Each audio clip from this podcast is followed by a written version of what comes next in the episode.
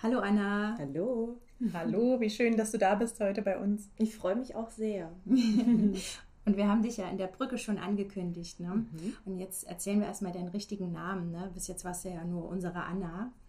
Anna heißt eigentlich richtig Anna Hummel und arbeitet an der Universität Leipzig wie wir, aber an einer anderen Fakultät. Wir sind ja am Zentrum für Lehrerbildung und Schulforschung und Anna an der Erziehungswissenschaftlichen Fakultät.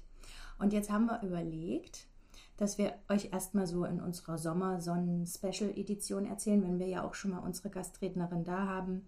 Wie haben wir uns eigentlich kennengelernt? Ne? Oder wer bist du so, dass ihr so ein bisschen ein Gefühl geht, wo bekommt, wo geht's hin? Und ja. Und warum ist Anna warum eigentlich ist heute Anna hier? eigentlich heute hier? Ne? also Anna, wer bist du?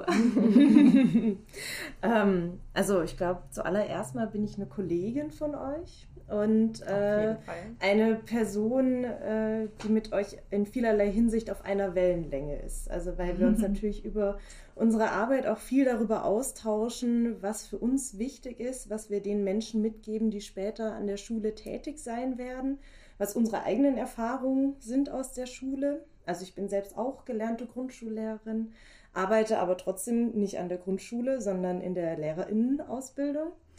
Ähm, und da hatten wir sehr viele gewinnbringende Gespräche schon. Und so für den Kontext noch, ich habe einen Einfluss aus der Reformpädagogik. Also ich habe zusätzlich zu meinem Lehramtsstudium noch das Montessori-Diplom gemacht und habe mich dementsprechend aus der Richtung auch nochmal damit beschäftigt, wie man Schule denn sonst noch gestalten kann, wie man Lernen gestalten kann. Ähm, und habe in dem Zusammenhang, aber auch in anderen Arbeitsumfelden schon viele verschiedene Perspektiven auf Schule bekommen. Und ich glaube, das ist was, was uns alle so ein bisschen verbindet, dass wir mhm. versuchen, neue Perspektiven auf Schule zu denken mhm. und das in unserer Arbeit umzusetzen. Genau, weil wir irgendwie so diesen praktischen Blick irgendwie alle auch mhm. haben. Ne? Und ähm, ja, die Wissenschaft, mit der wir uns jetzt sehr, sehr gern beschäftigen, aber eben auch aus diesem Praxisblick heraus betrachten und mhm. das so miteinander versuchen zu vernetzen. Ganz genau. Ja. Ja, ja also ich glaube, ich spreche da für uns alle, wenn ich sage, dass die Mathematik da auch ein bisschen sinnbildlich ist für Schule selbst, dass wir immer sagen, das Abstrakte kann nicht ohne das Konkrete funktionieren und andersrum auch. So ist es sowohl in der Mathematik, aber auch in der Schule selbst oder auch in der Ausbildung für die Schule, dass wir sagen, wir bringen den Studierenden zwar abstrakte Konzepte bei, wie mhm. Unterricht funktionieren kann und muss, aber das kann vielleicht nur dann verstanden werden, wenn man auch konkrete Beispiele hat. Und das ist, glaube ich, einer der verbindenden Grundsätze unserer Arbeit. Ja, ja, das hast du schön gesagt. Ja, das hast du schön gesagt, ja. Also konkret und abstrakt wird noch ein paar Mal vorkommen in diesem ja. Podcast. Ja, es handelt sich ja heute alles um die Kunst. Ne? Mhm. Genau. Okay, Anna, das ist schön. Das hast du jetzt eigentlich so schön gesagt. Da können, brauchen wir eigentlich gar nicht mehr viel zu erzählen. Ne? Nö, wir können das einfach direkt ja. so zurückgeben. Genau. so, und jetzt wollen wir ja in den nächsten Punkt gehen. Wir haben uns so einen kleinen roten Faden gemacht, damit ihr Hörerinnen und Hörer auch ein bisschen ne, eine Struktur habt. Und als nächstes haben wir uns überlegt, nachdem ihr jetzt wisst, wer ist Anna und auch noch vielleicht auch ein kleines bisschen noch was über uns erfahren habt, wie es so im Hintergrund abläuft. Mhm. Was hat jetzt eigentlich Anna dazu bewogen, an unserem Podcast mit teilzunehmen? Mhm. Na, Anna, willst ja. du das selber erzählen? Ja, gerne. Ähm, euer Podcast heißt ja Mathe für alle. Und die Frage, wie man Mathe für alle gestalten kann, ist eine ganz große Frage für mich selbst auch. Also schon seit Anfang meines Studiums. Daher kam auch beispielsweise ein reformpädagogischer Einschlag noch, um noch so ein bisschen mhm. über den mhm. Tellerrand rauszuschauen, aber auch viele andere Sachen. Und dadurch, dass ich mittlerweile selbst in der Lehre tätig bin, ähm, ist für mich da auch die Frage, welche Perspektiven muss man Studierenden auch eröffnen, um Mathe für alle umsetzen zu können, einerseits und auch, was ist denn mein Verständnis davon, Mathe für alle zu machen? Und da stecken die Fragen drin, was ist denn Mathe und wer sind denn eigentlich alle? ja, stimmt. ähm, und um da so einen individuellen Weg zu finden, wie man das umsetzen kann, muss man natürlich oft mal erstmal bei sich selbst anfangen. Und ähm, ich persönlich habe da so ein paar Überzeugungen dazu und so ein paar ähm, Herzensprojekte auch. Ähm, und die passen sehr gut zu eurem Podcast Und ähm, deshalb bin ich hier. Was sind denn deine Herzensprojekte? Ja, raus, raus. Jetzt wollen naja, also die Herzensprojekte ist zum einen ähm, die Aufgabe oder die Verantwortung, die ich sehe, in der Schule wirklich alle Kinder anzusprechen.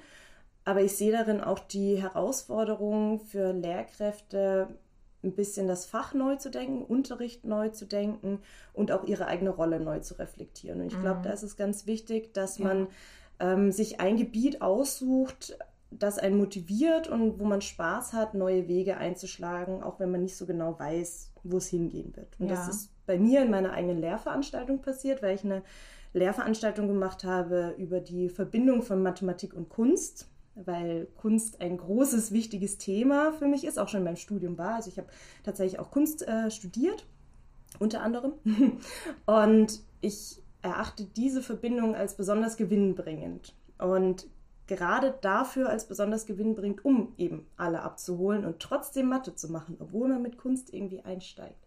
Mhm. Und das ist super spannend und ähm, viel gibt es da auch noch zu entdecken. Und ich habe versucht, da viel auch mit meinen Studierenden gemeinsam zu machen und bin auch gespannt, was eure Ansichten dazu ja. so sind, weil ganz viel entwickelt sich da auch gerade noch. Ja, das mhm. ist, klingt auf jeden Fall total spannend und wir haben uns ja auch schon jetzt in Vorbereitung auf die Episode schon stundenlang, tagelang ausgetauscht, auch mit unserer Illustratorin. Ne? Genau. Stundenlang und das war so, das war so spannend die letzten Tage, ne? die Vorbereitung auf die Episode, wie soll die Illustration aussehen, was kommt mhm. da rein, was ist uns wichtig.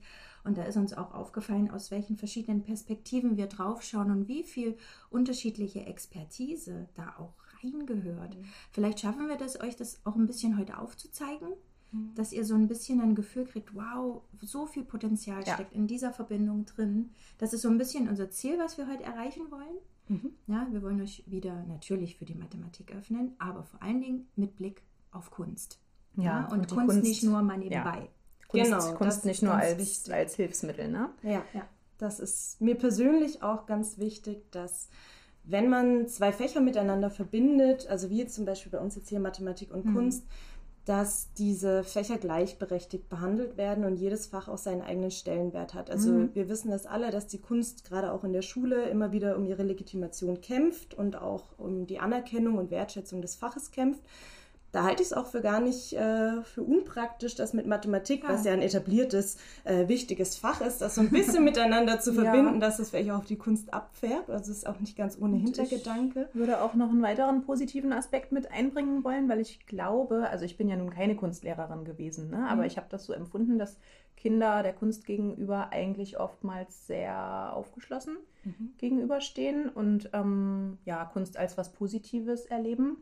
Mhm. Und ja, ich glaube, das ist ganz, ganz, kann, kann ganz gewinnbringend sein, wenn man das dann mit der Mathematik verbindet. Auf jeden Fall. Also ich würde da insofern mitgehen, dass ich sagen würde, ähm, eines der großen Potenziale der Kunst oder auch des Kunstunterrichts äh, in der Schule ist, dass es ein Fach ist, in dem die Individualität, der ganz eigene kreative Kopf ähm, integraler Bestandteil des Faches ist. Ja. Ähm, und ich glaube, das ist eine Herangehensweise, die durchaus auch auf den Mathematikunterricht abfärben sollte und die dort auch unbedingt eingebaut werden sollte, um eben Mathe für alle so zu gestalten. Genau, weil Kinder ähm, wahrscheinlich oftmals, oder ich weiß es nicht, ne, aber so wie ich es erlebt habe, die Mathematik jetzt nicht als so äh, naja, als solch ein Fach erleben, wo man individuell herangehen darf, ja. ne? sondern es gibt eben diesen Lösungsweg und den muss ich irgendwie finden. Auf jeden und Fall. kreative Prozesse haben nicht so viel Raum in so einem herkömmlichen Matheunterricht. Ja. Wobei man da natürlich auch dazu sagen muss, dass die Kunstdidaktik da leider auch dem Dilemma unterliegt, äh, Kreativität zum einen äh, fördern zu wollen, aber gleichzeitig auch sich mit Leistungsbewertungen mhm. oder Beurteilungen zu beschäftigen. Ja. Und das ähm, schwer, ne? dass auch hier nicht die individuelle Bezugsnorm immer gelten kann und darf ähm, und gerade künstlerischer individueller Ausdruck mit Noten irgendwie zu verbinden, dass das ein ganz, ganz großes Dilemma ist. In ja. der Kunstdidaktik wie in allen anderen Didaktiken auch. Also ja, ich glaube, mhm. dieser positive mhm. Bezug zum Fach, hier kann ich mich entfalten, hier kann ich mich ausdrücken, der muss auch ähm, fachlich und methodisch gerahmt werden, dass es sich auch wirklich durchzieht und nicht durch ähm, Beurteilungen, Bewertungen eingeschränkt wird. Vergleich mit anderen Kindern. Genau, mhm. ja, auf jeden mhm. Fall. Mhm. Aber das Potenzial, Kreativität und Individualität ähm, einzubauen und als ja, wichtiger Bestandteil des Faches zu sehen, das ist in der Kunst definitiv gegeben und vielleicht auch auf den ersten Blick viel mehr, als es in der Mathematik gegeben ist. Mhm, eben, das denke ich. Ne? Genau. Ne? Deswegen ist es mhm. wahrscheinlich ganz spannend, heute dann zu erleben mhm. oder im Gespräch, dass wir das erarbeiten, wie das ja. ähm, sich gut verbinden lässt auf dieser Ebene. Ja, mhm. schön. Ja, das ist ja auch oft so, ne? wenn man äh, in einem Museum unterwegs ist, schaut sich was an. Da steht ja nicht unter dem Bild die Bedeutung. Mhm, so genau. musst du dich jetzt fühlen, wenn du dir das anschaust. Jeder hat seinen ähm, eigenen Zugang. Ne, die, diesen Zugang, genau, musst du jetzt wählen, um das zu verstehen. Mhm. Und das und das ist übrigens der Inhalt und das meine ich damit. Mhm. Ne? So denkt Mathematik. Ja. Besser gesagt, so denkt leider der herkömmliche Mathematikunterricht, den wahrscheinlich viele aus ihrer eigenen Schulzeit kennen oder viele vielleicht hörende Lehrerinnen und Lehrer auch anwenden. Und wir versuch, wollen mal schauen, euch damit mit, mit in einen kleinen Perspektivwechsel zu bringen und mal zu gucken, äh, vielleicht kann man ja den Blick den, den die Kunstdidaktik hat. Vielleicht können wir den ja auch in die Mathematikdidaktik mhm. werfen und den Unterricht ein bisschen neu denken. Mhm. Ne? Ich würde da auch vorschlagen, euer bisheriges Bild, äh, was ja. ihr oft benutzt habt mit ja. dem Raum, in dem wir uns bewegen, also ja. den Low Floor, die White Walls und die High Ceilings, ähm, das zu übertragen, uns einfach mal vorzustellen, unser Low Floor ist äh, Museum einfach. Wir gehen jetzt mal in ein Museum rein. Mhm. Ähm, okay, und, das ist schon mal schön. Ja, mache ich gerne. und ähm, begegnen da verschiedenen Kunstwerken mhm. quasi und schauen, ähm, wie können wir diesen Raum dann mit Mathematik füllen. Schön. Und das könnt ihr Hörende machen, indem ihr auf die Illustration schaut. Mhm. Genau. Die Kinder stehen jetzt gerade vor euch und schauen auf das Bild. Na, und ihr steht hinter den Kindern. Und ihr könnt euch das Bild auch anschauen und Anna, wir haben ja überlegt, dass wir die äh, das wirklich so machen wie in einem Museum, ne? Mit, auch mit so einer kleinen Plakette an der Seite. Willst du hm. die mal sagen, wie die heißt? genau, also wir haben uns ein, eines der vielen, vielen, vielen Kunstwerke ausgesucht, die sich wunderbar für Mathematikunterricht eignen. Ähm, und das ist ein Kunstwerk von Richard Paul Lose. Das ist ein Kunst, Künstler äh, der, der konkreten Kunst oder er selbst sagt, der konstruktiven Kunst äh, zuzuordnen ist. Und das eignet sich deshalb so wunderbar, weil diese Kunstrichtung ähm, per se sich auf mathematische Gesetzmäßigkeiten beruft. Also das ist eine Kunstrichtung, die so in den 20ern entstanden ist und die selbst als Vorgehensweise sich äh, quasi vorgeschrieben hat, nicht Bestehendes ähm, abzubilden oder zu abstrahieren, so wie es in der abstrakten Kunst ja teilweise ist, also dass man ähm, Gegenständliches, was wir so sehen können, so sehr verfremdet, dass man es eigentlich nur über Assoziationen erkennen kann. In der konkreten Kunst war es genau andersrum, dass man sich gedacht hat, wir wollen das Geistige, also das Imaginäre, das, was wir uns vorstellen können, mhm. das wollen wir materialisieren und das wollen wir in der Kunst quasi widerspiegeln. Also sozusagen das Denken. Genau. Das, das, das was Denken. wir denken, das bringen mhm. wir aufs Papier. Genau. Ja? Und das wollten mhm. sie okay. mit ganz, ähm, ganz klar objektiven äh, Gestaltungsprinzipien machen. Und mhm. diese Gestaltungsprinzipien sind alle mathematischer und vor allem geometrischer Natur. Das seht ihr auch, wenn ihr auf dieses Bild schaut, mhm. dass das alles Flächen sind, die mhm. ganz klar durch Linien quasi abgegrenzt sind. Also dass es farbige Flächen sind, die auf den ersten Blick auch schon eine, irgendwie eine bestimmte, eine bestimmte Ordnung in ihrem Aufbau haben. Mhm. Und dieses Gefühl, das ist aber ein sehr geordnetes Bild. ähm, das stimmt. genau, ja. Das ja. Äh, wollen wir uns zunutze machen, weil okay. ähm, wir haben es ja schon vorhin gesagt, die Kunst ist überall und die Mathematik ist überall. Ähm, aber gerade wenn wir mit Kindern über Kunst sprechen wollen im mathematischen Sinne, macht es natürlich Sinn, ein Kunstwerk zu wählen, ähm, aus dem die Mathematik sehr leicht spricht auch. Und das tut dieses Bild auf jeden Fall. Ist, meinst du damit auch so ein bisschen diesen Low Floor? Also sozusagen, genau. wir alle Kinder finden erstmal ihren Zugang dazu. Genau. Ja? Und mhm, du okay. meinst damit, äh, also nur zum Verständnis mhm. mal, ne, ähm, du meinst damit sicherlich auch, dass sich auch andere Kunstwerke gut eignen würden, wo es jetzt nicht so offensichtlich ist wie bei diesem Kunstwerk. Auf jeden Fall. Ja, aber also wenn wir über Kunstwahrnehmung sprechen, über das, was wir schön finden, über das, was wir ästhetisch finden, ähm, dann sind wir automatisch, ohne es zu wissen, schon der Mathematik. Also wenn wir ja. zum Beispiel darüber sprechen, diese Farben gefallen mir oder diese Farben harmonieren gut miteinander, dann ist es im Endeffekt auch ein ganz fein ausgewogenes Verhältnis von Pigmenten untereinander. Mhm. Das ist ja. auch Mathematik, ja, äh, bloß das würde man so nicht unbedingt sagen. Und auf die auf der Schiene mit Kindern den Zugang zu finden, das ist ein bisschen komplex.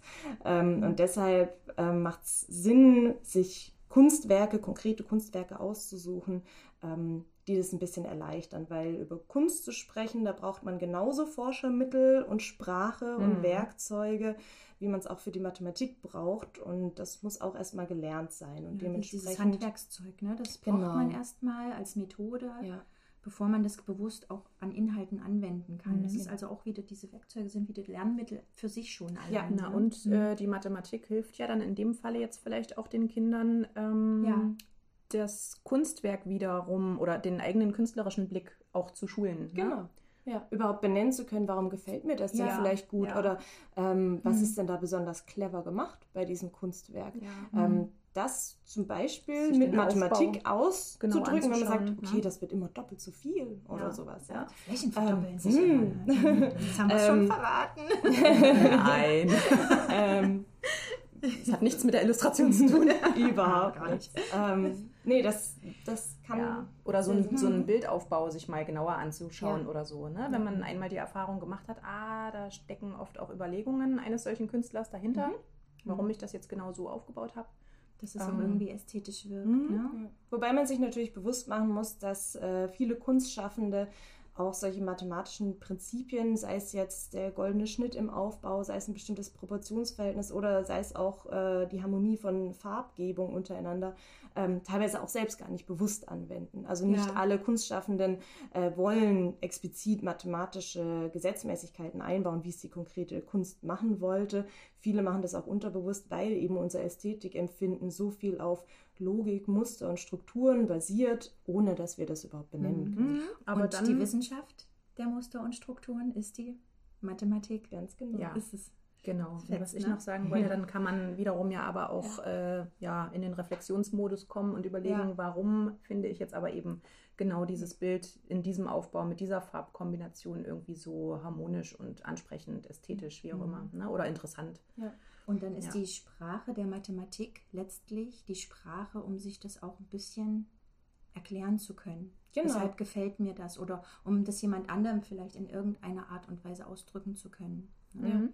Also ich denke, ihr merkt jetzt schon, ohne dass wir die Aufgabe im Konkreten jetzt schon erörtert haben, die, die kommt gleich noch, die konkrete ja. Aufgabe, aber da merkt ihr schon, wie verbunden diese zwei Wissenschaften so miteinander sind, ne? Mhm. diese Welten. Also Mathematik ist überall und Heute entdecken wir sie mal konkret in ja. der konkreten Kunst. ne? Ja, und wie viel, Poten wie viel Potenzial auch eigentlich darin steckt, ja. ne? wenn man Na? eben sich beide Wissenschaften zunutze macht und da so mhm. Synergien irgendwie mhm. entwickelt. Mhm. Und wie könnte man da jetzt rangehen, wenn man mit Kindern vor so einem Bild steht? Ja, so ein Impuls oder so eine erste Herangehensweise für den Low Floor, damit die da so schön reinkommen. Mhm. Da hatten wir uns doch was überlegt, ne? so ein Satz. Weißt du das noch? Mhm, also was ich finde, was immer ganz wichtig ist, wenn man einsteigt in den Unterricht, ähm, egal ob jetzt im Kunstunterricht oder im Mathematikunterricht, ähm, dass man immer erstmal fragt, was das mit einem selbst macht, also mhm. was man fühlt, dass dieser subjektive Zugang ganz wichtig mhm. ist und vor allem auch wertfrei mhm. Raum findet im Unterricht. Ähm, und wenn wir Kunst und Mathematik verbinden wollen, sollte man unbedingt die Frage stellen, was hat das denn für dich mit Mathematik zu tun. Weil jeder Mensch sieht seine Umwelt, sieht auch die Kunst anders, weil wir alle geprägt sind von dem, was wir bisher erlebt haben. Wir sind alle in gewisser Weise Produkte unserer Umwelt. Dementsprechend haben wir auch alle eine andere Wahrnehmung. Mhm. Und dem Raum zu geben und das ähm, abzufragen, wo seht denn ihr eine Verbindung das in die Hand der Kinder zu geben, ist für mich ein ganz wichtiger erster Baustein, mhm. dass auch wirklich alle angesprochen werden können. Und es muss da auch in Ordnung sein, dass ein oder mehrere Kinder sagen, äh, nix. Was möchtest du jetzt von Der Bilderrahmen ist eckig und das war's. Also ähm, das ist auch ganz wichtig, dass man ähm, nicht erwartet, dass jedes Kind da sofort das verbalisieren kann weil viele sind ja auch sehr geprägt von unserem Matheunterricht, dass es eine richtige Antwort gibt. Ähm, und das muss man da auch ein bisschen aufbrechen und, und zulassen, mhm. dass manche Kinder da vielleicht auch nicht direkt einen Zugang dazu haben können. Und Zeit dafür brauchen vielleicht auch, ne? Ja, mhm. genau. Schön. Okay. Naja, und jetzt könnt ihr euch ja nochmal die Illustration anschauen. Da sind jetzt die Kinder und Anna hat die Frage gestellt. Ne? Mhm. Und ein Kind hat eben dieses Fragezeichen. Ja. Das dreht sich jetzt wahrscheinlich zu euch rum, denkt, hm, was möchte sie jetzt? Aber vielleicht ähm, geht es ja dann noch weiter. Die Kinder können ja auch miteinander sprechen ne? oder mit der Lehrerin reden oder sich erstmal Zeit nehmen, nochmal in dieses Bild einzutauchen mhm. und das vielleicht in, mit seinen feinen Einzelheiten aufzunehmen, aber auch in seiner gesamten Wirkung oder mit Teilausschnitten sich anschauen. Ne? Und da könnt ihr ja jetzt schon sehen in diesen Denk- oder auch Sprechblasen über den Köpfen, wie Kinder auf verschiedene Arten jetzt sich das denken können. Mhm. Und wir haben ja da in unserer Vorbereitung ähm, so gedacht, dass wir wieder an die Vernetzung, das Prinzip der Vernetzung der Darstellungsformen schauen, dass es eben verschiedene Darstellungsmodi gibt, sich etwas vorzustellen und etwas zu denken. Ne? Selbst das Bild ist ja eine Darstellung, mhm. eine geometrische, ikonische, ja. bildliche Darstellung. Und wie können wir damit jetzt gut umgehen im Unterricht? Ne? Genau. Können wir diese alle nutzen, diese verschiedenen Ebenen? Wie, wie können wir die vernetzen? Mhm. Und was Schönes draus machen für die Kinder. Ne? Und auch im Sinne des äh, mhm. Low Floors, ne, um mal ja. wieder jetzt in diesen Raum zu tauchen, ja. ähm, wäre es ja eine Möglichkeit zu sagen, man nimmt tatsächlich erstmal so einen Bildausschnitt. Ne? Genau, Anna? auf jeden Fall. Also ähm, wir als Lehrpersonen haben ja meistens schon uns vorher überlegt, wo wollen wir unser besonderes Augenmerk drauflegen, welches, äh, welcher Teil des Bildes ist besonders aus, aussagekräftig oder besonders ausschlaggebend. Also bietet besonders viele Anknüpfungspunkte für verschiedenste Denk- und Lösungsweisen. Und es macht auf jeden Fall Sinn, da einen kleinen Ausschnitt zu nehmen. Und das sieht auch bei der Illustration, dass wir uns da den oberen Streifen rausgepickt haben, äh, in dem sich Farbflächen abwechseln ähm, und immer größer werden. Hm. Nach irgendeinem uns noch total unbekannten Muster. ähm, also, dass man da erstmal so den Blick drauf lenkt, ähm, um den Kindern das auch leichter zu machen, sie auch mhm. erstmal nicht zu überfordern. Also ja. bestimmte Lochschablonen eignen sich dafür auch oder mhm. dass man so eine Aufdeckmethode macht, dass man nach und nach erst Teile des Kunstwerks aufdeckt. Ah. Da gibt es ganz viele mhm. verschiedene Möglichkeiten, um auch so ein bisschen die Spannung mhm. zu erzeugen. Mhm. Ähm, und den Blick auch auf ein Detail zu lenken. Ja, sich das zu fokussieren. fällt ja vielen Kindern nicht vielen oder manchen mhm. Kindern auch schwer aus, ne, aus, aus einer großen Masse an optischen Eindrücken so mal auf eine Feinheit konzentriert auf zu blicken. Ne? Ja. Damit kann man ja. das unterstützen. Ja. Und auch die Vorstellungskraft ein bisschen anzuregen, indem man zum Beispiel fragt, was glaubst du denn, ähm, du siehst ja, ich habe da jetzt was abgedeckt bei dem Kunstwerk, wie könnte es denn da weitergehen? Schön, was, ne? was ja, vermutest du? Da sind wir ganz arg in den prozessbezogenen Kompetenzen gleich wieder. Also, ja. dass man erstmal ähm, überhaupt erklären muss, was man sich da denn jetzt überlegt hat und warum man denn jetzt selbst glaubt, das Kunstwerk könnte so weitergestaltet werden, ja. Mhm. ähm, das eventuell darstellen muss und so weiter. Also, da gibt es ganz viele verschiedene Möglichkeiten, wie man mit Kunst einsteigen kann. Ähm, man kann auch zum Beispiel nur einen Titel nehmen Genau, also der Titel für unser Kunstwerk ist ein bisschen holprig und eignet sich jetzt für die Grundschule vielleicht noch nicht optimal. Der heißt nämlich sechs vertikale systematische Farbreihen mit orangenem Quadrat rechts oben. Oh. nee, das eignet sich glaube ich nicht, aber es gibt durchaus andere äh, Titel, ähm, die man auch erstmal in den Raum werfen kann und dann zum Beispiel auch fragen kann, was glaubt ihr denn, wie würde denn dazu ein Bild aussehen? Mhm, stimmt. Also ja. das funktioniert Kann man auch, auch wunderbar. Ja, ja. Genau. schön. Oder dass die Kinder einen eigenen Titel sich mhm. überlegen. Mhm. Also da gibt es ganz, ganz viele tolle Möglichkeiten. Aber ich glaube, es macht vielleicht auch Sinn, wenn wir bei unserem Beispiel erstmal bleiben und versuchen, das Ganze ein bisschen konkreter ähm, zu machen, weil ich mir auch vorstellen kann, dass für viele Hörende diese Verbindung von Mathematik und Kunst immer noch nicht so ganz auf der Hand liegt. Also hm. worauf wir denn da jetzt hm. eigentlich hinaus wollen. Was ja. wollen denn die drei hm. Damen vom Podcast jetzt von mir? ja. so, Anna. Hm.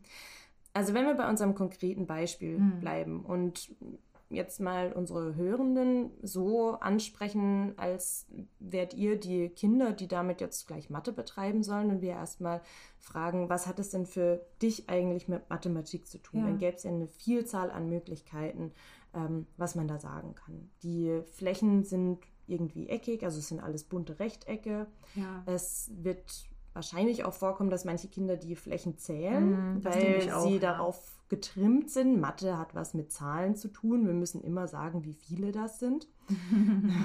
Vielleicht überlegen sich manche auch äh, eine Rechenaufgabe daraus. Mhm, genau, das kann auch könnte passieren. Ja. Weil sie das auch aus dem Unterricht schon kennen. Genau. Ja. Und gerade diese Vielzahl an Zugängen wollen wir dann nutzen für eine vertiefende Rezeption, nennt sich das. Also mhm. ich habe mich da ein bisschen orientiert an Bettina Uhlig, das ist eine Kunstdidaktikerin, die verschiedene Phasen der Kunstrezeption beschrieben hat, gerade im Umgang mit Kindern. Und das erste ist der subjektive Zugang, der mhm. wertfrei sein sollte, wo jeder quasi das sagen kann, was er oder sie möchte und wo es auch völlig legitim ist zu sagen, oh, das gefällt mir aber nicht. Mhm. Ähm, und das Zweite ist dann die vertiefende Rezeption, dass man vom Anschauen, vom Betrachten zum Verstehen mhm. kommt. Und das ist für uns im Mathematikunterricht ganz wichtig, dass wir sagen, wir wollen jetzt rausfinden, was das denn tatsächlich mit Mathematik zu tun hat. Und dazu müssen wir die Mathebrille aufsetzen und geben das dann aber in die Hand der Kinder, das herauszufinden, mhm. ähm, wie dieses Bild aufgebaut ist. Also das kann man dann schon mal vorwegnehmen dass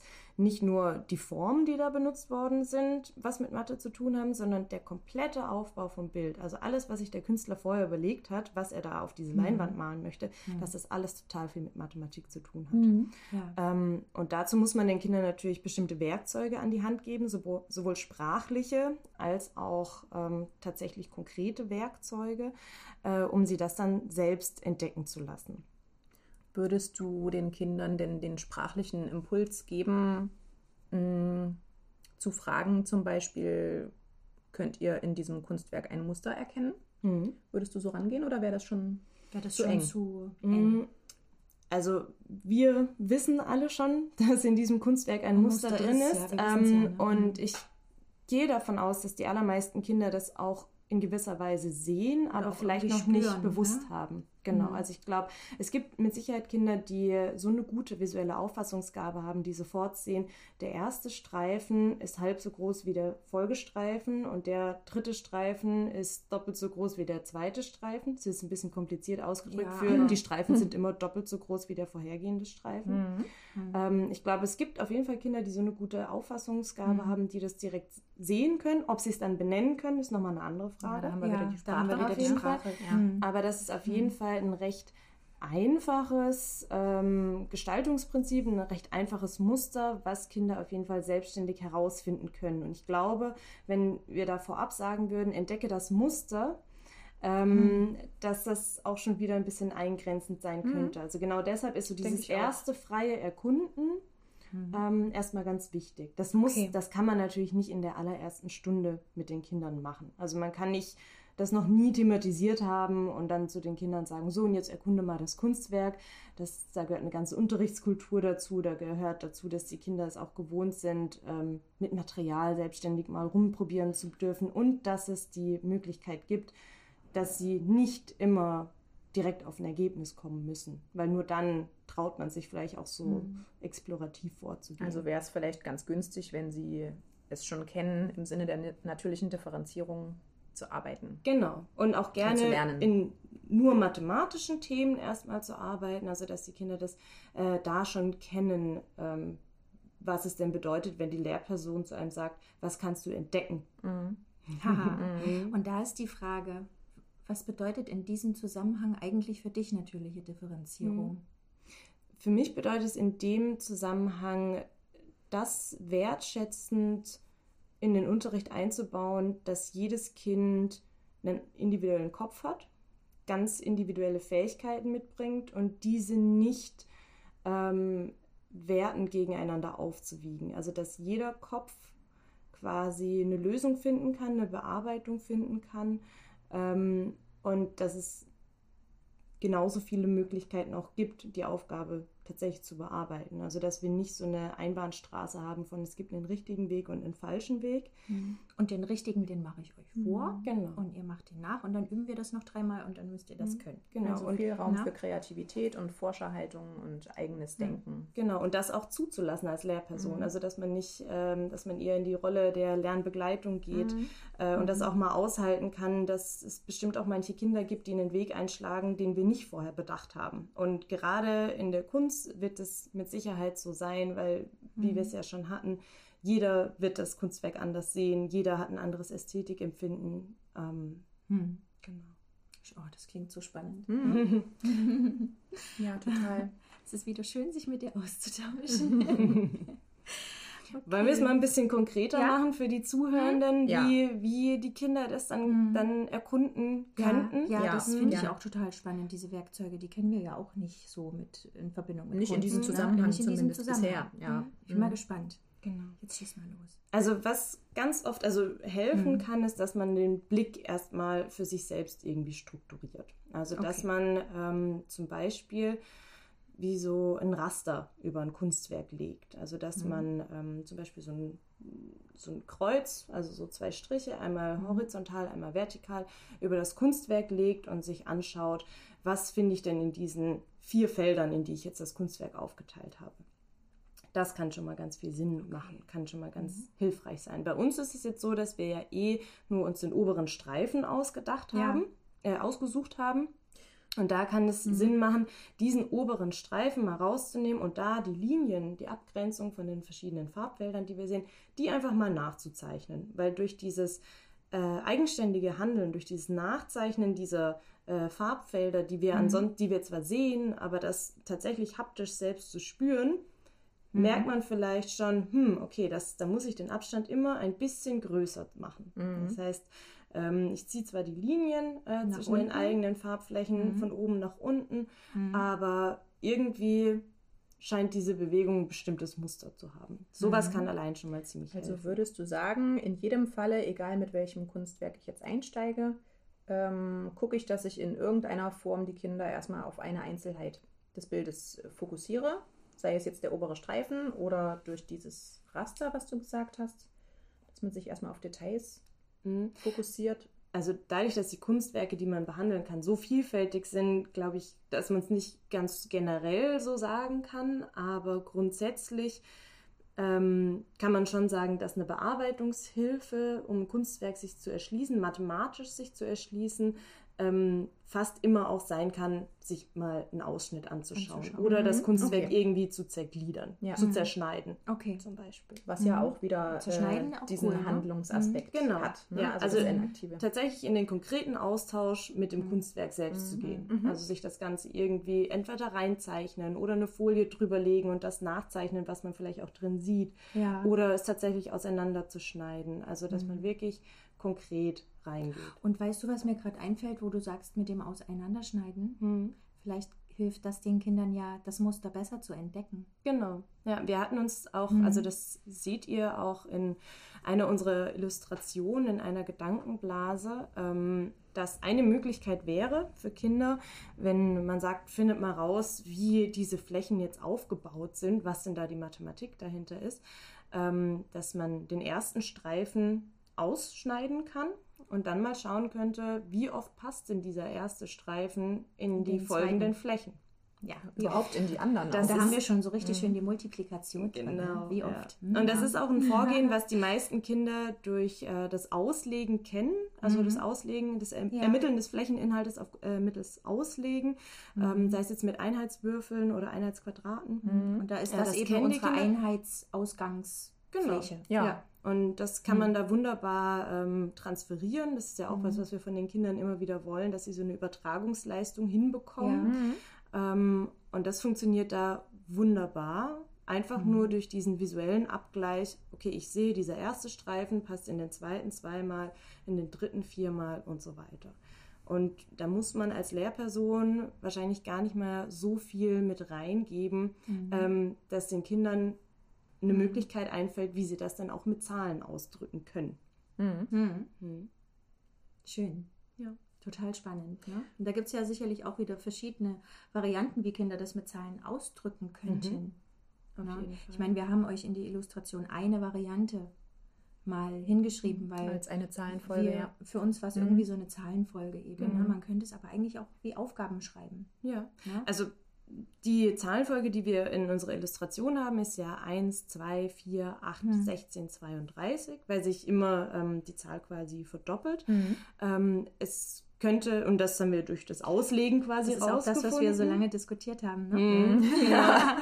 ähm, es wäre aber auch eine Möglichkeit, ja. äh, wenn man das äh, Bild jetzt ausgedruckt vor sich hat oder auf einem Beamer vorne an die Wand projiziert mhm. hat, ähm, tatsächlich mit dem Lineal, also ausgedruckt vorher mit dem Lineal aus dem Federmäppchen oder mit dem Tafellineal vorne hinzugehen und einfach mal die Flächen, die Breite der Flächen abzumessen. Ich glaube, das wäre auch für einige Kinder fast noch die naheliegendere mhm. Herangehensweise, als zu sagen, ich übersetze das jetzt auf die symbolische Ebene. Also genau. könnte ich mir vorstellen. Da muss man mhm. dann natürlich im Vorhinein als Lehrperson darauf achten, in welcher Auflösung man das Bild äh, ausdruckt oder ja. hinprojiziert, dass man dann, je nachdem, welcher Klassenstufe man ist, jetzt nicht ganz krumme Zahlen hat, sondern mhm. dass es äh, im besten das Fall glatte äh, genau Millimeter- mhm. oder Zentimeter-Angaben sind, um da so eine gewisse Hürde rauszunehmen. Also mhm. da lenkt man im Vorhinein durchaus. Aber wenn man das beachtet hat, dann ist das ähm, mhm. auf jeden Fall eine Möglichkeit, dass die Kinder das mhm. selbst entdecken können. toll. Und dann wäre natürlich der Ausdruck äh, in Form von Zahlen, wären dann die Maßzahlen. Ja. Und wäre ja. nicht ein Zahlverhältnis. Ja. Mhm. Oder was mir auch noch einfällt, dass man sagt, der erste Streifen ist die Eins, weil das der Einheitsstreifen ist. Mhm. Und der zweite ist zweimal die Eins. Mhm. Und der dritte ist viermal die Eins. Und der vierte ist achtmal. Das meintest du mit Aufgabe? Mit mhm. Aufgabe, dass man sogar schon Terme bildet. Ja. Ne? Geht auch, finde ich. Ist mir gerade mhm. eingefallen. Cool. Ja. ja. Hm. Na und ähm, zum Thema handelnder Umgang oder mhm. ähm, als, als ähm, handelnde Herangehensweise hatten ja. wir ja auch noch überlegt, dass es auch übers Falten gehen könnte. Ne? Also, genau. Also dass die Kinder eben ähm, ja, die, die Fläche sozusagen dieses Ausgangsstreifens falten mhm. und dann gucken, wie muss ich denn jetzt das Blatt weiterfalten, um dieses Muster sozusagen nachzubilden. Ne? Mhm. Mhm. Ja, und da haben wir, das haben wir selber probiert, ja. haben wir überlegt, man könnte einen Fächer falten und äh, den, in den Fächer dann immer nicht an jeder Faltlinie, sondern nur an ganz bestimmten Faltlinien dann eine Grenze ziehen. Entsprechend des Musters eben. Entsprechend ne? dieses Musters. Mhm. Ja, also 1, 2, 4, 8, 16, mhm. 32. Ist so ja. meine Denke. Mhm. Ich denke eher so eher in der Richtung der Zahlenfolge, ihr merkt ja. das, ne? Aber man kann das natürlich auch im Sinne der der, der, der Größe machen, Zentimeter. Ja, ne? und ja. der Kantenlänge. Auf jeden Fall. Ja. Ne? Und mhm. wenn wir gerade schon dann dabei sind, mhm. da so eine Ziehharmonika quasi zu falten, also ja. wenn wir dieses Prinzip des Aufbaus, also dieses Kompositionsprinzip schon selbst äh, anwenden, um aber quasi darzustellen, was der Künstler denn gemacht hat, da sind wir schon eigentlich beim ja. Übergang zu der nächsten Stufe, weil das finde ich in der Verbindung äh, besonders wichtig, dass man nicht nur die Mathebrille aufsetzt, mhm. um herauszufinden, wie haben denn andere Kunstschaffende mathematische Prinzipien eingesetzt, ja. sondern wie kann ich persönlich genau die gleichen mathematischen Prinzipien nutzen für meinen individuellen Ausdruck? Und da sehe ich eine ganz große Chance in dieser Verbindung, mhm. weil meiner Meinung nach ganz oft im Mathematikunterricht die persönliche Ausdrucksmöglichkeit und die Freiheit und der kreative Ausdruck, der ganz wichtig ist, äh, um sich auch gesehen zu fühlen im Unterricht und auch sich ja einbringen zu können, manchmal ein bisschen zu kurz kommt. Und da ist in der Verbindung zwischen Mathematik und Kunst ein ganz, ganz großes Potenzial drin. Ja. Denn wenn wir jetzt sagen, okay, wir haben diesen ersten Ausgangsstreifen und auf dem äh, bauen sich die Flächen, die folgenden Flächen immer wieder auf. Ähm, dann hat man das Prinzip ja erstmal erschlossen. Das ist ein mhm. recht einfaches Prinzip. Man kann mhm. sagen, okay, die, der erste Streifen, äh, der wird dann verdoppelt und immer weiter. Und das ist ja an sich eine besondere Zahlenfolge, immer das Doppelte vom vorhergehenden. Mhm. Und wenn man hier dann aber wieder den Ball ins Feld der Kinder spielt und sagt, mhm. kennt ihr denn auch besondere Zahlenfolgen? Wenn du jetzt der Künstler wärst oder die Künstlerin, wie würde denn dein Kunstwerk aussehen? Hast du vielleicht auch eine ganz tolle Zahlenfolge im Kopf? Es muss ja gar nicht eine Multiplika ne? äh, mhm. Multiplikationsreihe sein. Ja, nee, das ja. kann ja auch ganz andere, das mhm. kann ja. Es gibt unendlich viele Genau, es gibt unendlich viele Möglichkeiten. Ja. Ähm, wie würde denn dein Kunstwerk dazu aussehen? Wie würden deine Farbflächen da aufgeteilt sein? Ähm, und man kann sogar noch einen Schritt weiter gehen, ähm, nachdem das dann dargestellt werden kann. Da sind wir auch natürlich wieder in der Auswahl des Materials. Da muss man sich dann überlegen, wie viele Möglichkeiten es da gibt, egal vom Zeichnen übers Malen, übers Stecken, hängt auch ein bisschen damit zusammen, welche feinmotorischen Fähigkeiten unsere Kinder so mitbringen. Was meinst ähm, du mit Stecken für die Zuhörer? Ähm, Steckwürfel ah. oder Lego äh, mhm. eignet sich. Also man kann ja auch mit Lego zum Beispiel Farbflächen stecken, weil nicht jedes Kind hat unbedingt direkt Bock mit äh, Wachsmalblöcken oder mit Wasserfarben äh, sich künstlerisch auszutoben. Ja. Also für viele ist es gerade auch, wenn man da so ein bisschen in der Findungsphase ist äh, und sich noch nicht so ganz sicher ist, wie die eigene Zahlenfolge aussehen soll und wie das mhm. Kunstwerk mhm. dazu mhm. aussehen soll, das ist vielleicht auch ganz praktisch, was zu machen, was man auch schnell wieder auseinanderbauen mhm. kann, was nicht ja, fixiert auf dem Blatt ist. zu planen, um so das auch austesten zu können, was passiert, wenn ich das jetzt so, mache, so mhm. und so mache, wenn ich jetzt noch einen Stein dazulege, wenn ich noch einen wegnehme. Da haben wir auch ganz stark das operative Prinzip ja, wieder drin. Ne? Genau. Mir fällt dabei mhm. auch ein, was wir im, im Vorfeld ja diskutiert hatten. Mhm. Vielleicht mhm. bringen wir das jetzt einfach für die ja. Hörerinnen und Hörer mal kurz noch ja, mit ein. Mhm. Ne? Denn wir haben gesagt, man könnte ja auch überlegen, ob man so ein Muster auch auf dem Geobrett zum Beispiel spannen kann. Mhm. Ja. Und da haben wir diskutiert, was sind die Grenzen und Hürden von äh, Geobrettern in diesem Sinne, ne? weil mhm. eigentlich ist es irgendwie auf den ersten Blick eine ganz gute Möglichkeit. Mhm. Das Weil man so das ja auch so wieder umbauen, umspannen ja. kann. Ne? Das ist sehr variabel. Versuch, ne? Versuch und Irrtum und, ne? und, ja. und dann mehr und mehr in das Probieren eine Systematik hineinzubringen. Ich finde, dafür hat es wahnsinnig viel Potenzial. Mhm. Ja. Aber was wir uns dann gestern überlegt haben, ne? Hm, genau, also um mhm. die Hörenden da nochmal kurz ein bisschen ja. abzuholen, äh, wo wir uns gerade die Gedanken ja. drüber machen. Also stellt euch jetzt mal vor, ihr habt euch dieses Kunstwerk erschlossen und ihr habt rausgefunden, okay, da ist die Zahlenfolge 1, 2, 4, 8 und so weiter. Und ihr sollt jetzt eine eigene Zahlenfolge ähm, in irgendeiner Art und Weise visualisieren. Sagen wir mal, ihr habt die Zahlenfolge 2, 2, 4, 4, 8, 8. Einfaches Beispiel, ne? Kann man sich, glaube ich, auch als hörende Person ganz gut vorstellen. Mhm. Und wenn man dann sich überlegt, mit welchem Material soll das Ganze visualisiert werden und wir natürlich Material nutzen wollen im Sinne der Logistik, was wir eh in unserem Klassenzimmer haben und mit dem Umgang die Kinder auch schon bereits vertraut sind, damit sie sich da auch trauen, ja, ein bisschen kreativ zu sein, das ist mhm, wichtig. Das ist sehr wichtig. Ähm, könnte man ja das Geobrett zum Beispiel einsetzen, weil das ist ja wunderbar vorstrukturiert durch die Nägel, die quasi drin sind. Und man kann mhm. schön ein Zweierfeld quasi spannen, dann nochmal ein Zweierfeld, ein Viererfeld und so weiter.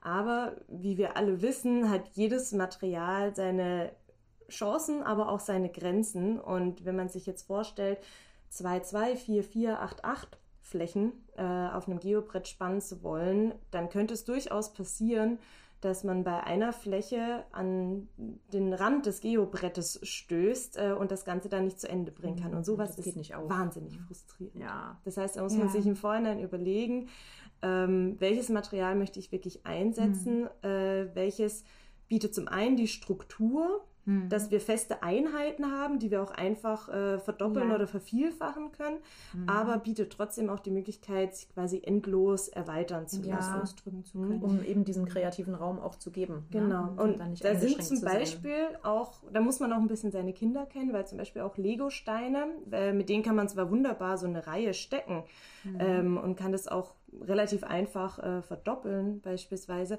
aber Lego-Steine sind, selbst wenn man von oben drauf schaut, ja nicht glatt. Die haben ja alle diese Stecknupsis mhm. mhm. obendrauf. Und es gibt definitiv Kinder, die so etwas stört.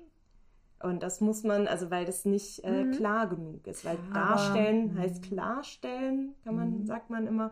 Ähm, und sowas kann schnell. Darstellen heißt klarstellen. Es kommt, kommt auch aus der Kunstdidaktik, cool, ist ein äh, ganz wichtiger Grundsatz, um und zu verstehen, warum Kinder wie sich künstlerisch auch ausdrücken.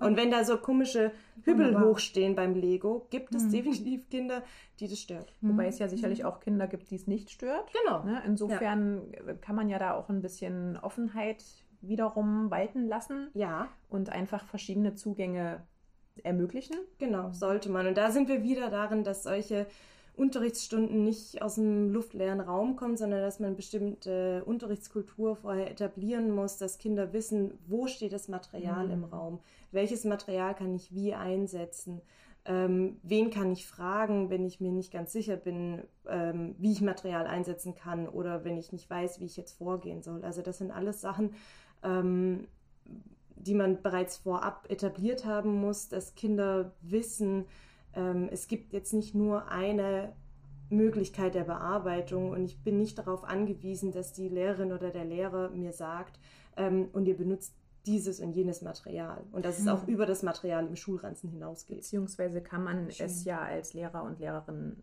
mit solchen ähm, Unterrichtsszenen, sage ich jetzt mal, auch Stück für Stück etablieren. Mhm, ne? Oder? Auf jeden Fall. Also weil sagen, nicht, dass mhm. jetzt mhm. manch ein Hörer oder eine mhm. Hörerin vielleicht denkt, oh Gott, ich muss vorher erst noch das und das und das mhm. alles geleistet haben, bevor ich mich daran wage. Ja, da es ist ja schon so ein Sprung ins Wasser und dann kommt das auch so Stück ja. für Stück, oder? Da auch ein ganz großer Appell an alle Hörenden. Ähm, uns ist allen bewusst, dass natürliche Differenzierung in Mathe für alle äh, eine riesige, große Aufgabe ist. Und ich glaube, eine der wichtigsten Sachen ist, dass man sich bewusst macht, dass man nicht alles von Anfang an perfekt macht, sondern dass es Schritt für Schritt geht und dass jeder Schritt, den man erstmal in seinem Unterricht etabliert, wertvoll ist und dass man da auch mit sich selbst ähm, ein bisschen nachsichtig sein muss und gerade auch an unsere Studierenden und die neuen BerufsanfängerInnen, dass man nicht sofort den perfekten Unterricht abliefert, der alle mitdenkt. Mhm. Aber man sollte immer bereit bleiben, so einen Unterricht anzustreben. Und sich zu reflektieren, einfach genau. in dieser Hinsicht. Ja. Ne? Und was ich in dem Kontext ganz oft sage, ist, dass ähm, je offener der Unterricht ist oder ähm, ja, je offener der Unterricht ist, desto mehr Struktur braucht man auch, weil mhm. ähm, die Offenheit im Denken, im Handeln nur dann stattfinden kann, wenn ich sicher weiß, wie ist denn was strukturiert. Das mhm. fängt an vom Raum bis hin zur Sprache, die die Lehrperson benutzt. Ja. Also Offenheit braucht Struktur. Und ich glaube, wenn man sich ja, da das, das bewusst mhm. macht und sich überlegt, welche Struktur möchte ich denn als erstes einbauen in meinen Unterricht, dann hat man schon mal einen ganz großen ersten Schritt geleistet. Ja. Hm. Ja. Ich glaube, das war gut, dass wir das, das nochmal jetzt wichtig nochmal festzuhalten, ja, denke ja, ich auch. Schön. Okay. So. Das ist ja auch ein, ein, lebenslanger Prozess. Ja. Also man mhm. kommt ja nicht aus der Universität und ist ja. perfekte Lehrerin oder mhm. Lehrer, sondern man entwickelt sich immer weiter auch mit jeder neuen Klasse, die man bekommt, mit jedem neuen Thema, was man ja. macht. Und man muss sich auch trauen, mal Unterricht zu machen, wo man äh, sich vielleicht im Nachhinein denkt, das hätte ich aber besser machen können. Besten, und bestenfalls tritt man aber genau dann in den Austausch mhm. und ähm, ja, sucht sich Rat bei äh, Kolleginnen und Kollegen oder aber ja, ja.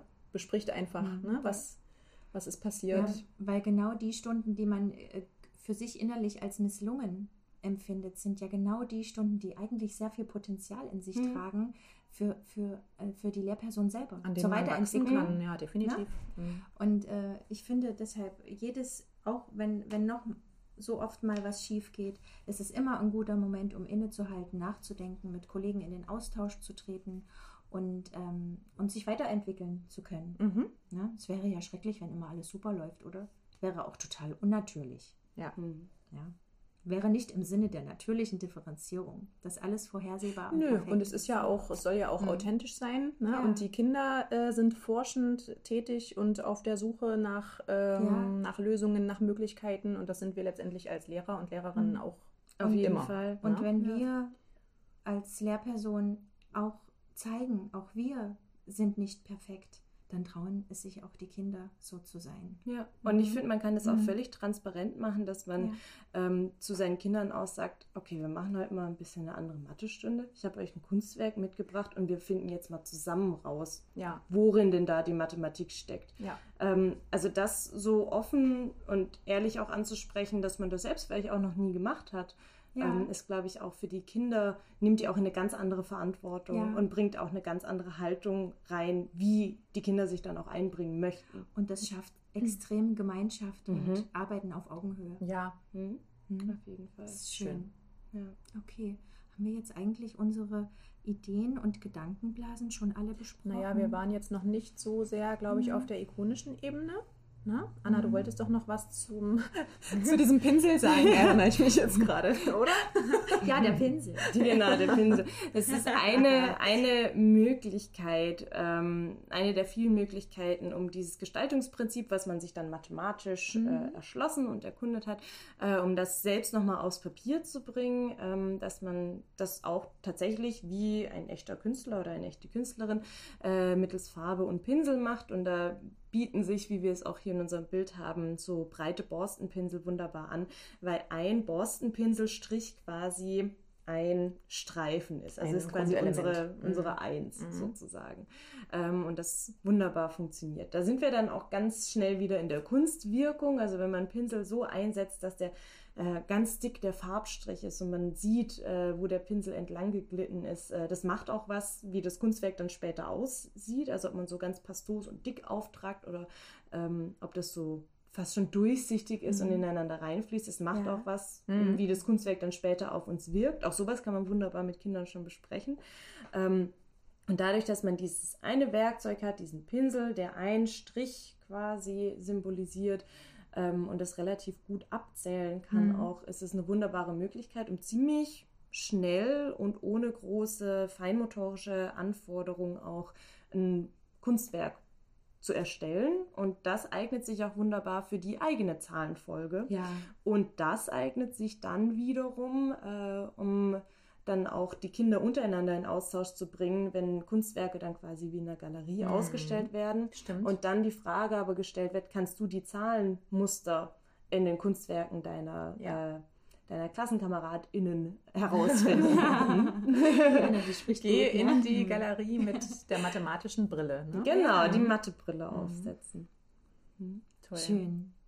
Und dann ist ganz viel Austausch, Kommunikation Argumentationskompetenzen mhm. werden mhm. da gefördert. Ich sehe das so, weil, nein, ich sehe das anders, weil. Mhm. Ne? Genau. Also die, die ganze Sprachbildung, sprachsensibler Unterricht und auch ähm, das Annehmen ähm, Fremder oder, naja, Fremder, also der Anderer. Meinung und mhm. Ansichten und Auffassungen der Klassenkameraden ähm, an, genauso anzunehmen wie die eigene mhm. und die aber eben nicht in Konkurrenz zueinander zu stellen. Ja sondern in ein gemeinsames Miteinander-Lernen-Netz. Mhm. Genau. Konstruktiver ja. Austausch, ne? Ja. ja.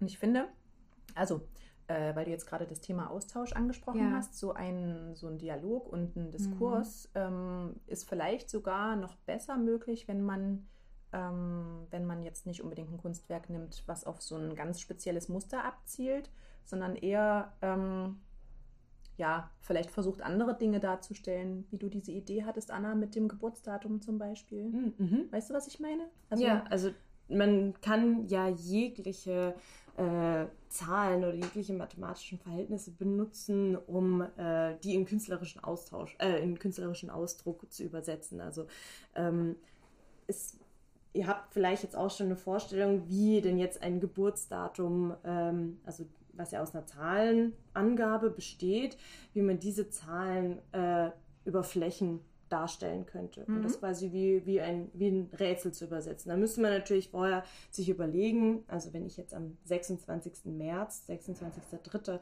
Geburtstag habe, muss man sich natürlich überlegen, macht man das stellenwertgerecht? Also ist die 2 eine Farbfläche und die 6 eine Farbfläche oder ist die 26 eine Farbfläche? Das wäre natürlich eine sehr große Farbfläche. Mhm. Wie stellt man mhm. zum Beispiel die 0 dar? Ist eine leere Menge durch keine Farbe gekennzeichnet oder gibt es die dann einfach nicht?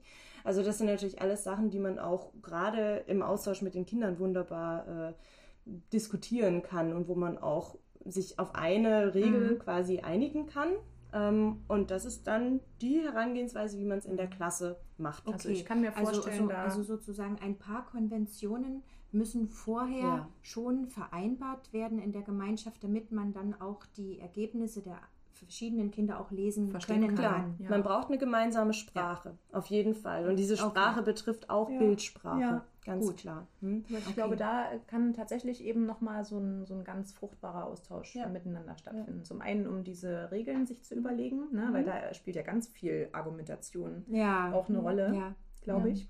Mhm. Ne? Und dann eben auch dieser Galerierundgang. Ja. Mhm. Und wenn wir jetzt nochmal an die Galerie zurückdenken, an den Galerierundgang mit den verschiedenen Zahlenfolgen, die dargestellt sind, da ist es, glaube ich, auch für die Kinder sehr eindrücklich, wie wichtig es war, dass jedes Kind eine eigene Zahlenfolge im Kopf hatte und einen eigenen künstlerischen Ausdruck dazu gefunden hat. Weil wenn ihr euch jetzt vorstellt, dass 28 Kinder ähm, genau die gleiche Zahlenfolge wie Richard Paul Lose benutzt hätten, aber halt vielleicht mit ein bisschen anderen Farben, wäre das bei weitem nicht so gewinnbringend und schön und vielfältig, ähm, wie wenn man das offen lässt, dass jeder wirklich seine eigene Zahlenfolge ähm, darstellen ja, darf. Das und das ist auch, glaube ich, für die Kinder ein ganz mhm. wichtiger Moment, sowas mitzubekommen, dass jede eigene Lösung eine Wertschätzung erfährt und wichtig ist und vor allem richtig ist. Ja, und dann und ist diese, diese Vielfalt. Wollte ich gerade sagen. Oder doch gerade spannend ist, mhm. als 28 Mal die Zahlenfolge, ja, na, wo sich alles verdoppelt. Oder 28 diese, Mal die gleiche Sonnenblume ausgeschnitten, wie wir es leider auch manchmal immer noch im Kunstunterricht ja, haben. Und dann ja. ist aber diese Galerie eben ne, sozusagen wie eine Art Abbild des bunten, heterogenen, diversen äh, Klassenzimmers. Genau. Ne? Ja. Mhm.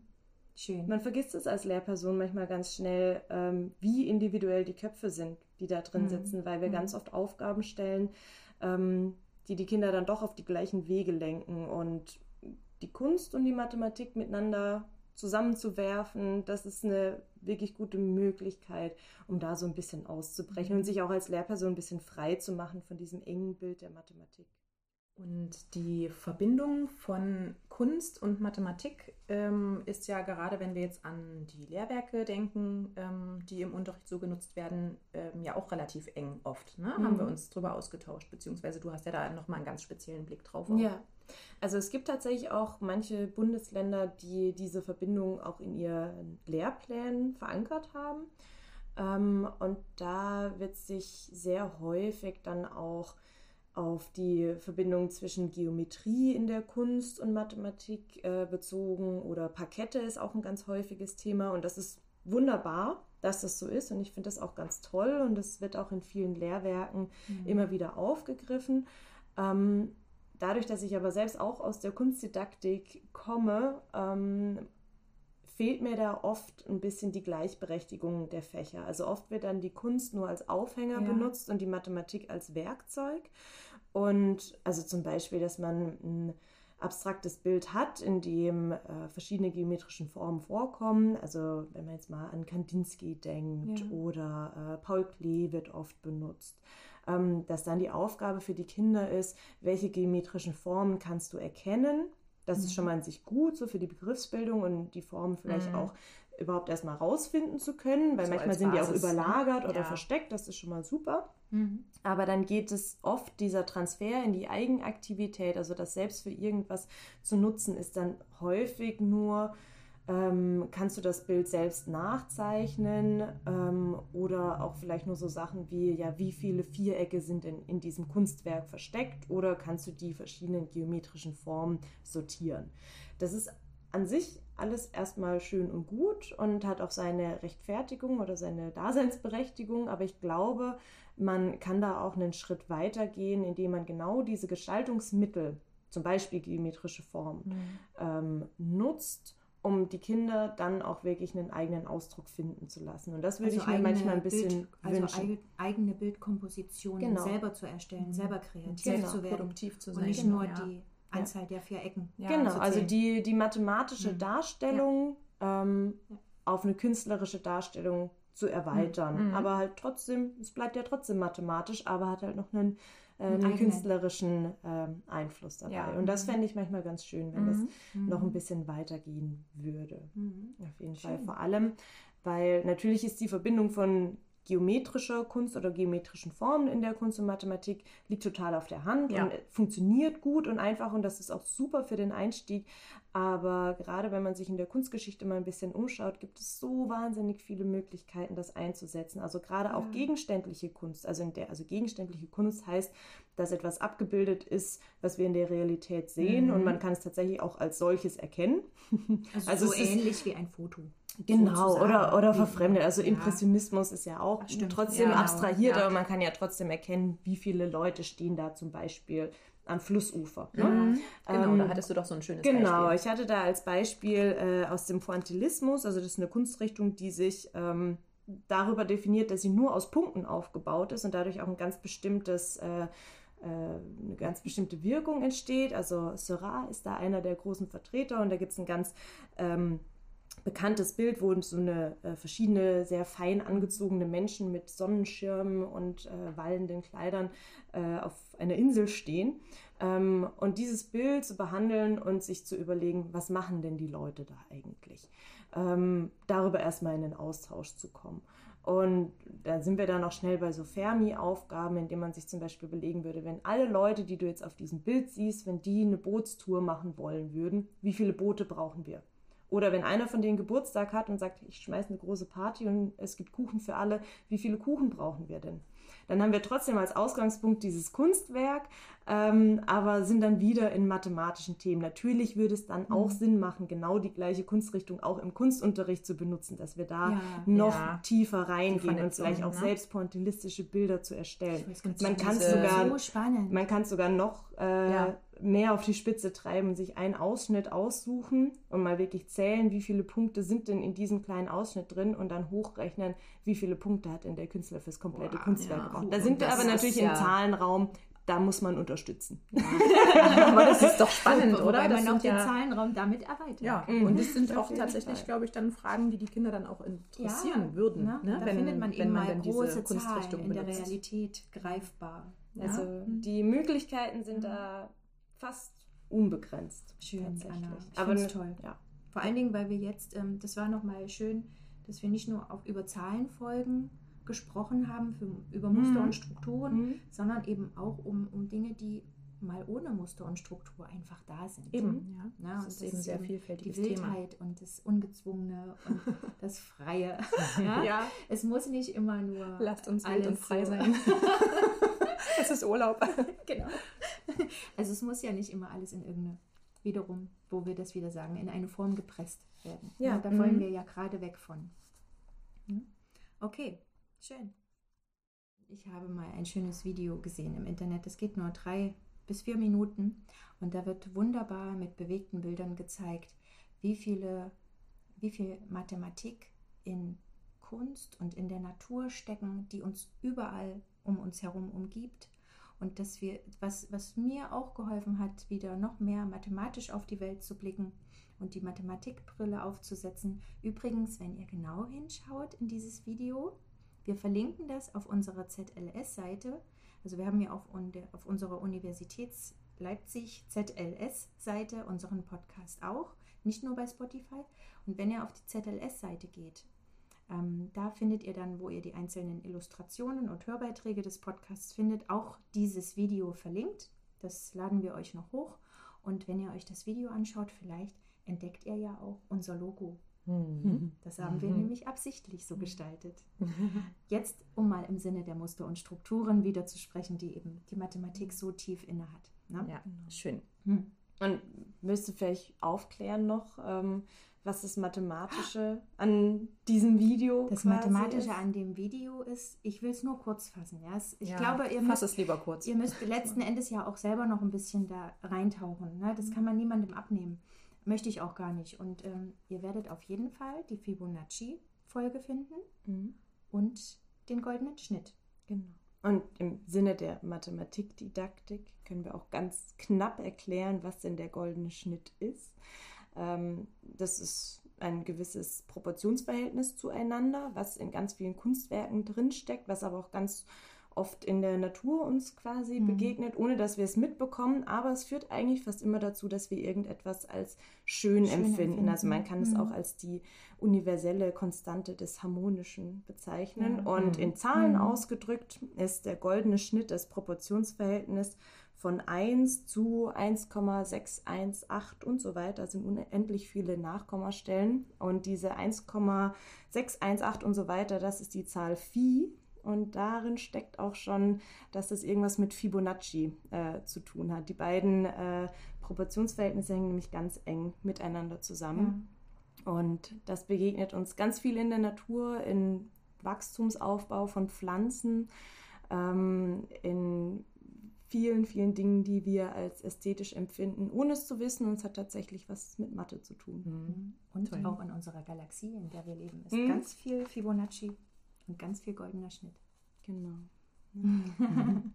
Schön. Okay, jetzt haben wir es endlich geschafft, das noch unterzubringen. Ja, Leute, lasst es mich doch sagen. Ja, gerne. Ich gönn's dir.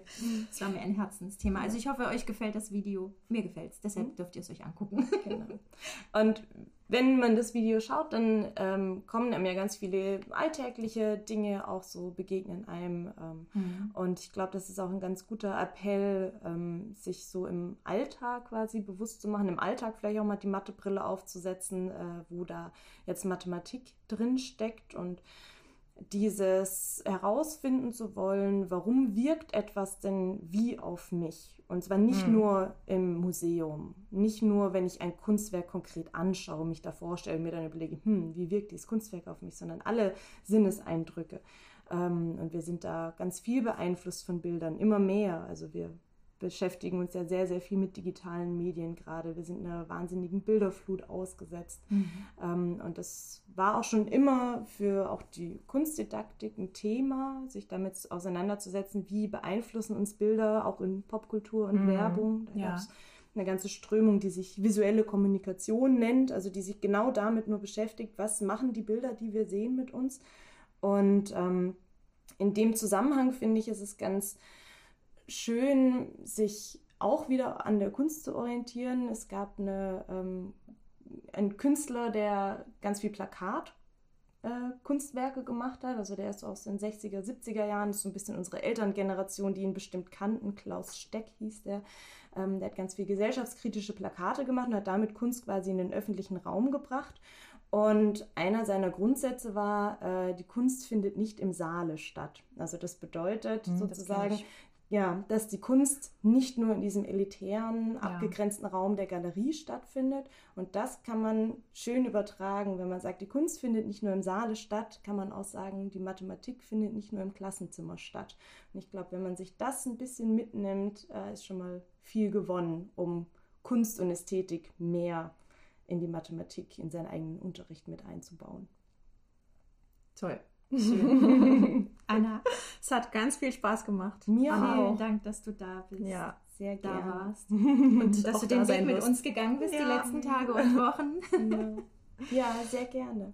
Schön. Und jetzt wünschen wir euch noch schöne Ferien. Ja, gute Erholung. Viel ja. Erholung. Ja. Genau, und dann geht es mit uns im September weiter. Genau. Ja, vielleicht ja auch nochmal mit Anna. Wer, wer weiß, weiß, wer weiß. Ihr dürft Wir also freuen uns auf jeden sein. Fall auf die nächsten Folgen. Okay, tschüss. Tschüss. tschüss.